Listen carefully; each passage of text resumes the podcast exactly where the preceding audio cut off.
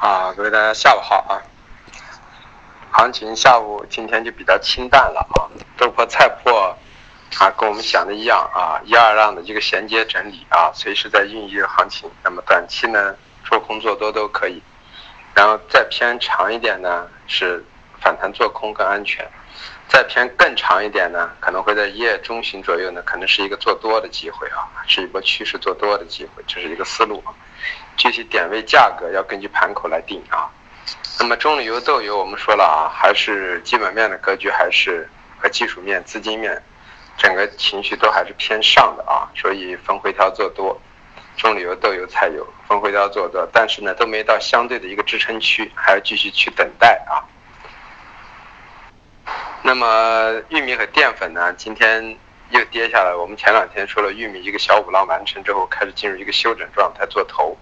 淀粉呢，现在还没有完全走出来。那么今天到了这个位置呢，啊，我们玉米淀粉都是空头，在这里适当的进行了一些减仓，原因是这个位置还无法确定是不是突破啊。如果是突破性的行情呢，反弹继续加空啊；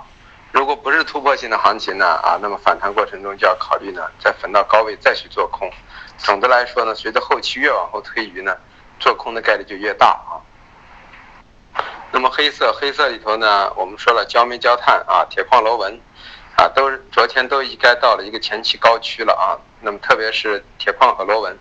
啊，受这个影响都到了一个高区，那么适当的多头减仓。但是螺纹呢，减仓之后不要轻易去做空头，因为整个氛围还有点在这个受消息情绪的影响还偏上啊。呃，那么铁矿石也是，铁矿石呢，暂时啊到了六百五、六百六呢，那倒是多头可以平仓，但是做空的节奏现在还不好把握。那么焦煤焦炭呢，是既可以回调做多，也可以反弹做空这么一个思路啊，因为它的格局稍微变化小一点，但是我们个人倾向于最好回调去做多更好，因为本身已经在底区了嘛。那么有色有色里头的铜呢，我们说的四万八是高区，所以到了四万八就可以平多，甚至可以见短空啊。到了四万六、四万六千五啊，就可以再把多头买回来啊，这么一个思路，低点逐渐上移的一个格局。那么锌呢，二三五零零到二两万四呢是绝对的压制区域啊。那么两万二啊，背靠两万二，绝对是一个买入的区域啊，这么这样去看待它。至于铝呢，我们还是说了一万三到一万两千八为一个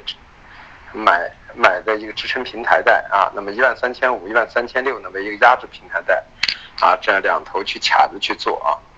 那么镍呢？我们还说了九七九万七九万八为压制区，九万二到九万的为一个支撑区，低点逐渐上移了啊。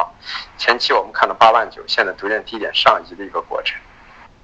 那么化工化工里头的橡胶啊，基本上跟我们说的思路完全吻合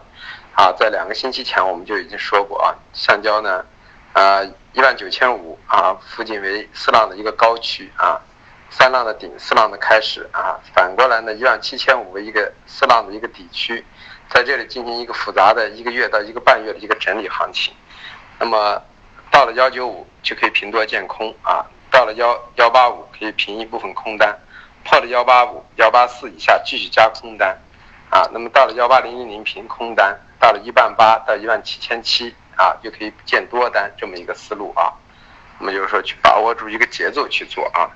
这是橡胶 PPPE，我们说了受甲醇的影响，那么核算下的 PPPE 都在高区啊，PP 这样的话算，按今天的这个正醇的这个价格的话，那么我们认为啊，PP 都能到九千三、九千四是很正常的啊，在这块区域，所以暂时要么就回调做多，要么就观望啊，这么一个思路啊，因为暂时现在还没有给出太大的一个因素影响。沥青呢，我们还是建议，就是说，啊，既然到了这个位置，受整个的一个化工情绪影响，那么我们回调做多呢，尽量去找一个低区去做中长线一些格局，所以两千二到两千二百五，啊以下区域就可以考虑逐渐的布局多头啊，这么一个思路。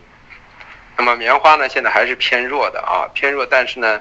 嗯。不破幺五五呢，也暂时跌不深啊，但是破了幺五五就下去了。后期的缓解之后，肯定会引发棉花一波下跌行情，去达到一万三千三左右。因为毕竟每年的价格不高，所以对国内的价格是有一个很大的一个上涨压制的一个效果啊。